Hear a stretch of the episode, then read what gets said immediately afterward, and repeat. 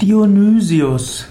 Dionysius, auch genannt Dionysius Aeropagita oder auch genannt Pseudo-Dionysius Aeropagita, ist ein Autor einer Sammlung von christlichen Schriften in der zweiten Hälfte des fünften Jahrhunderts.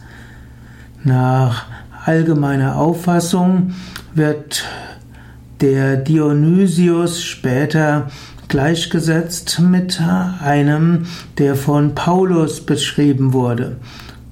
Oder manche sagen auch, dass Dionysius der erste Bischof von Athen gewesen sein sollte.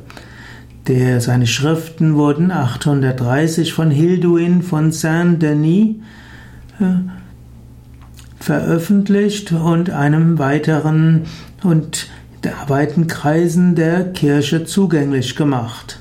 Viele schöpften daraus äh, viele Informationen und insbesondere Nikolaus von Kurs hat Dionysius Aeropagita geschätzt.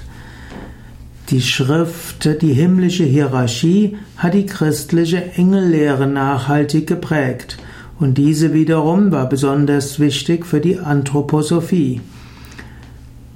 Dionysios, also einer, der die nachchristliche Engelslehre entwickelt hat, und äh, seine Werke waren stark neuplatonisch gefärbt.